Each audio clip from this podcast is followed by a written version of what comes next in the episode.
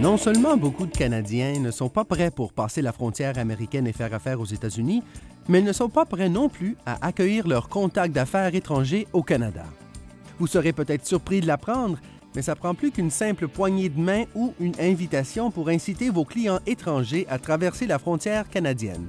Dans cette deuxième série consacrée à la mobilité des gens d'affaires, un Canadien viendra nous parler des défis qu'une entreprise canadienne peut rencontrer justement face à cette question. Demeurez à l'écoute pour entendre un expert vous donner certains conseils pratiques sur le blues des entreprises qui font affaire au-delà de la frontière. Ici Michael Mancini, rédacteur en chef de Canada Export, le magazine en ligne officiel du Service des délégués commerciaux du Canada, le plus vaste réseau de professionnels du commerce international du Canada.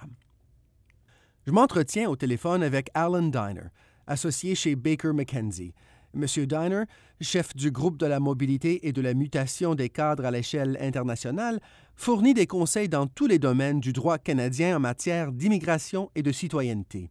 Il nous parle présentement de son bureau de Toronto. Bonjour, M. Diner. Merci beaucoup de m'avoir invité. Je vous en prie. Alan, une société établie en Ontario nous a adressé la lettre suivante. Nous sommes une entreprise canadienne et possédons une filiale aux États-Unis. Au cours des cinq dernières années, des employés de cette filiale américaine sont régulièrement venus au siège social canadien pour assister à des réunions.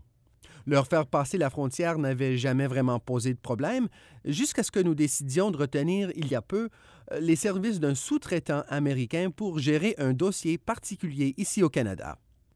Cette personne, qui exerce la fonction de gestionnaire de projet, a récemment eu des difficultés pour traverser la frontière. Elle ne vient ici que pour des réunions d'affaires, et nous ne comprenons donc pas les raisons pour lesquelles elle doit s'arrêter et être interrogée.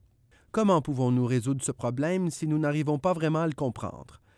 Alan, d'après vous, comment cette entreprise pourrait-elle éviter ce problème? Vous savez, il s'agit souvent de problèmes de documents. Si un employé, ou dans ce cas un sous-traitant, vient au Canada, que ce soit pour une réunion d'affaires au Canada ou pour toute autre raison, il est primordial qu'il présente une lettre rédigée par la société canadienne qui l'invite ici. Elle l'aidera à expliquer la raison exacte de son déplacement. Euh, ce que votre société précise dans cette lettre doit évidemment être vrai. Euh, si vous faites de fausses déclarations à l'agent des douanes, cela pourrait avoir de graves répercussions. Vous pouvez préciser, par exemple, le salaire intégral de M. Smith, notre employé, continuera de lui être intégralement versé aux États-Unis. Le temps qu'il passera au Canada ne sera absolument pas rémunéré. D'ailleurs, il ne vient pas ici y travailler. Son principal lieu de travail demeure l'Ohio. L'augmentation normale des bénéfices que notre entreprise tire en Ohio restera aux États-Unis. Autrement dit, choisissez bien vos mots pour indiquer clairement que cette personne n'entre pas sur le marché du travail canadien. Si tel est le cas, elle peut entrer au Canada à titre de visiteur d'affaires et n'a donc pas besoin d'un permis pour travailler au Canada. Dès qu'il semble que M. Smith relève ses manches et se met à travailler au Canada, à y faire de la gestion de projet, régler des machines ou fournir tout autre service pour lequel nous payerions normalement un Canadien, les antennes de l'agent des douanes bougent et M. Smith commence à attendre plus longtemps à la frontière, à essuyer un refus, voire à être renvoyé en Ohio. Dans le cas qui nous occupe, le fait qu'il s'agisse d'un gestionnaire de projet a peut-être incité les agents de douane à le retarder ou à lui causer des tracasseries, tout simplement parce qu'en règle générale, il s'agit d'une personne qui vient au Canada pour y exécuter des tâches professionnelles. Euh, s'il vient tout simplement à une réunion d'affaires, euh, peut-être siège-t-il à un conseil de directeur, ou vient-il assister à une présentation sur les ventes ou en donner une, tous ces cas relèveraient de la réunion d'affaires. Mais lorsque vous parlez de relever vos manches et d'entreprendre la gestion d'un projet, les agents des douanes pensent au mot travail. Dans ce cas, il faut un permis de travail. Alan, vous avez parlé des graves répercussions qu'entraîne la fausse déclaration auprès des autorités frontalières. Qu'entendez-vous exactement par graves répercussions? Un ressortissant étranger se verra interdire l'entrée sur le territoire s'il fait une fausse déclaration. Cela constitue une dissimulation d'un fait essentiel qui entraîne ou risque d'entraîner une erreur dans l'application des lois en matière d'immigration. Lors du passage aux douanes, si une personne affirme n'être qu'en visite alors qu'elle vient plutôt travailler au Canada, eh bien, cette déclaration anodine, s'il se trouve qu'il s'agit d'un mensonge ou d'une fausse déclaration, pourrait entraîner l'inadmissibilité de cette personne au Canada. Lorsqu'un employeur, qui est citoyen canadien ou résident permanent, essaie de faire venir au Canada un étranger qui travaille dans sa propre entreprise ou dans une entreprise, il est passible de sanctions pour avoir conseillé une fausse déclaration ou pour une infraction aux lois en matière d'immigration. L'infraction criminelle peut s'appliquer à l'individu et même à l'employeur, et vous pouvez encourir une amende et même une peine de prison. Très bien. En gros, nous avons pratiquement deux catégories, celle des travailleurs et celle des visiteurs commerciaux. Dans le cas d'un travailleur, à quel type de situation doivent-ils se tenir prêts? Au Canada, à quelques exceptions près, j'y reviendrai dans une minute, un travailleur aura toujours besoin d'un permis de travail. Comme cette personne vient des États-Unis et qu'elle a la citoyenneté américaine, elle n'a évidemment pas besoin de visa. En revanche, ce dont elle a besoin, c'est d'un permis de travail. Un document qui peut lui être remis à la frontière ou à un aéroport qui stipule que vous, disons M. Smith, êtes autorisé à entreprendre la gestion d'un projet pendant votre séjour au Canada.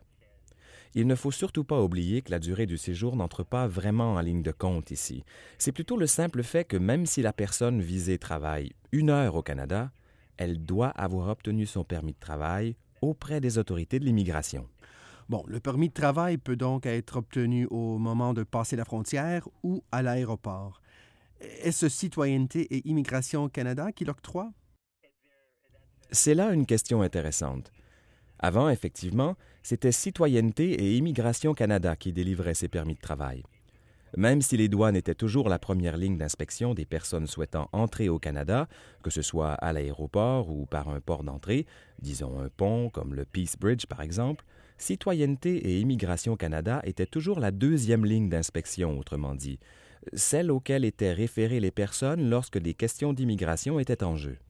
À l'heure actuelle, c'est l'Agence des services frontaliers du Canada, ASFC, qui s'occupe de la première et de la deuxième ligne d'inspection, à savoir d'émettre ou de refuser d'octroyer un permis de travail.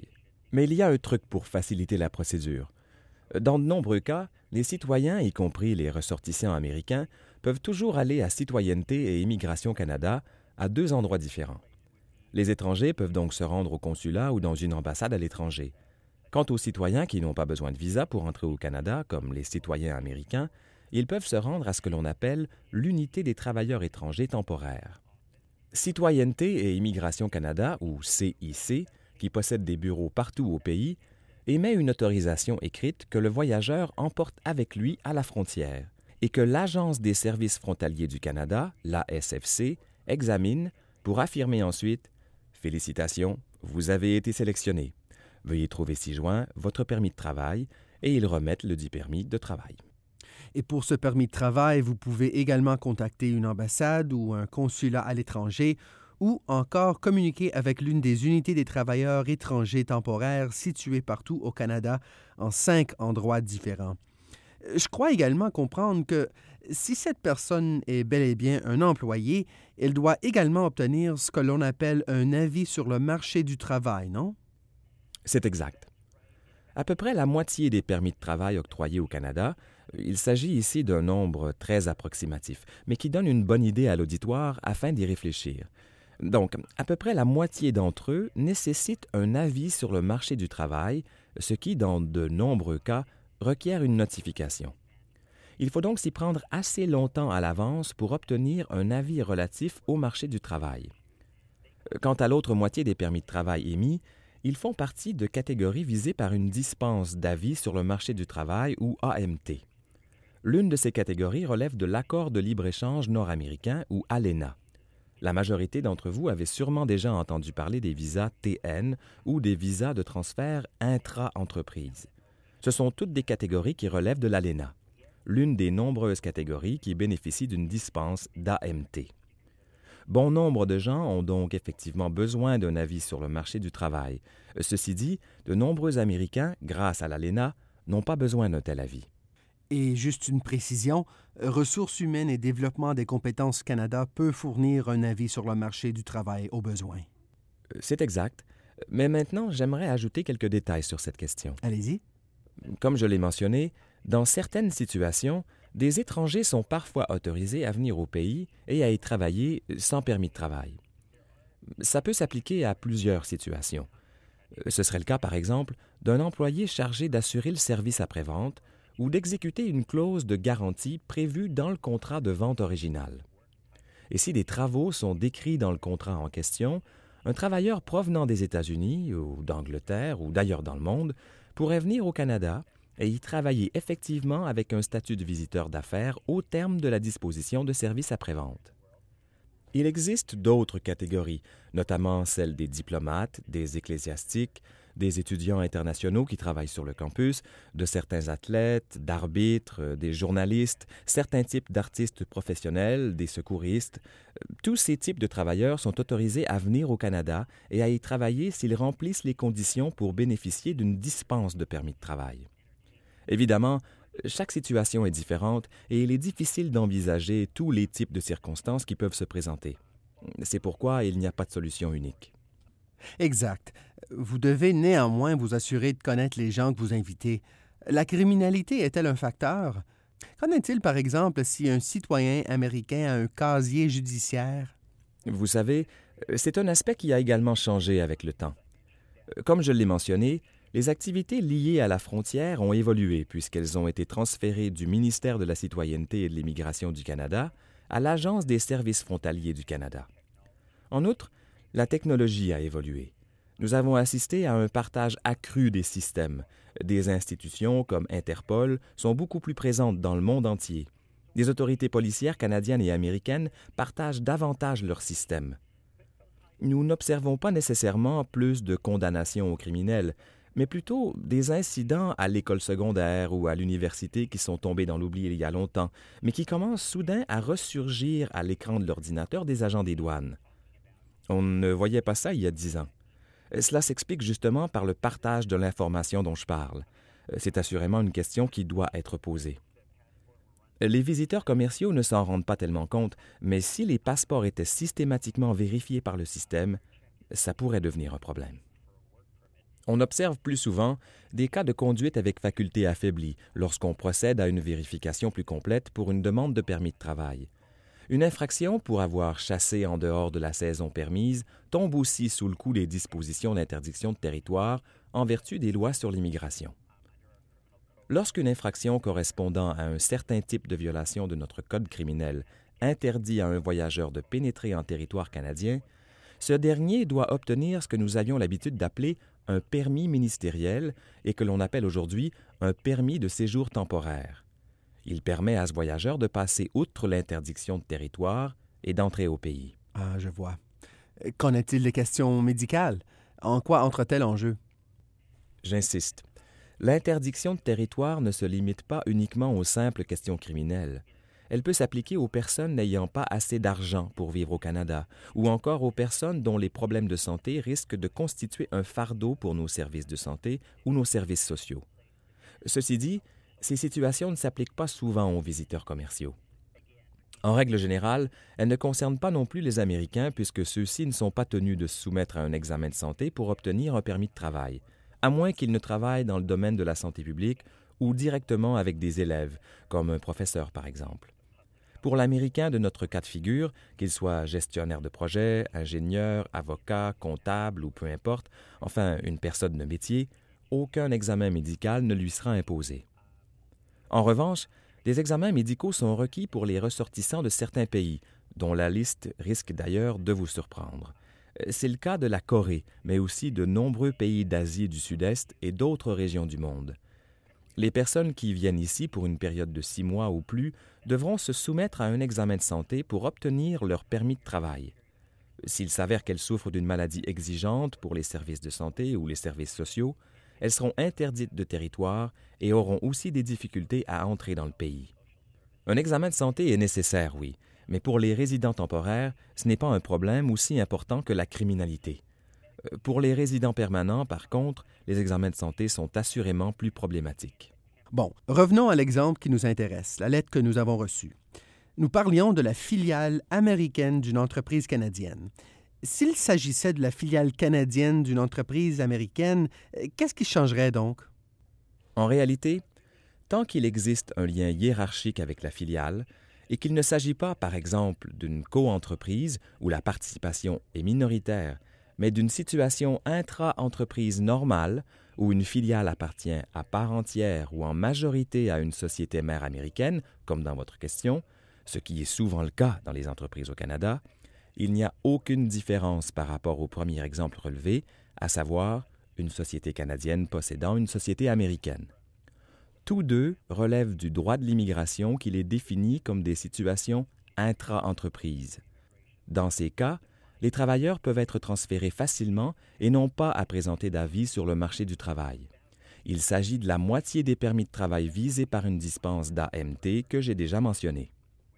Maintenant, dans le cas d'un employé d'une société, d'une filiale ou d'une succursale établie aux États-Unis ayant à venir au Canada ou vice-versa, l'avis sur le marché du travail est exigé pour les employés des sous-traitants qui ne travaillent pas à temps plein pour la société visée.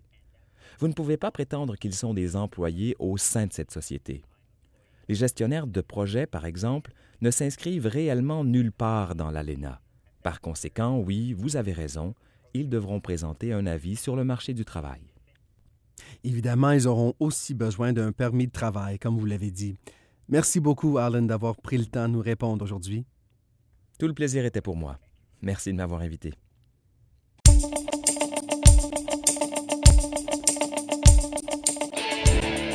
Voilà qui termine ce balado de Canada Export. Comme vous l'avez entendu, cette question peut s'avérer complexe. Ceci dit, vous trouverez tous les renseignements nécessaires sur plusieurs sites web du gouvernement du Canada, comme l'Agence des services frontaliers du Canada, Ressources humaines et développement des compétences du Canada et Citoyenneté et immigration Canada.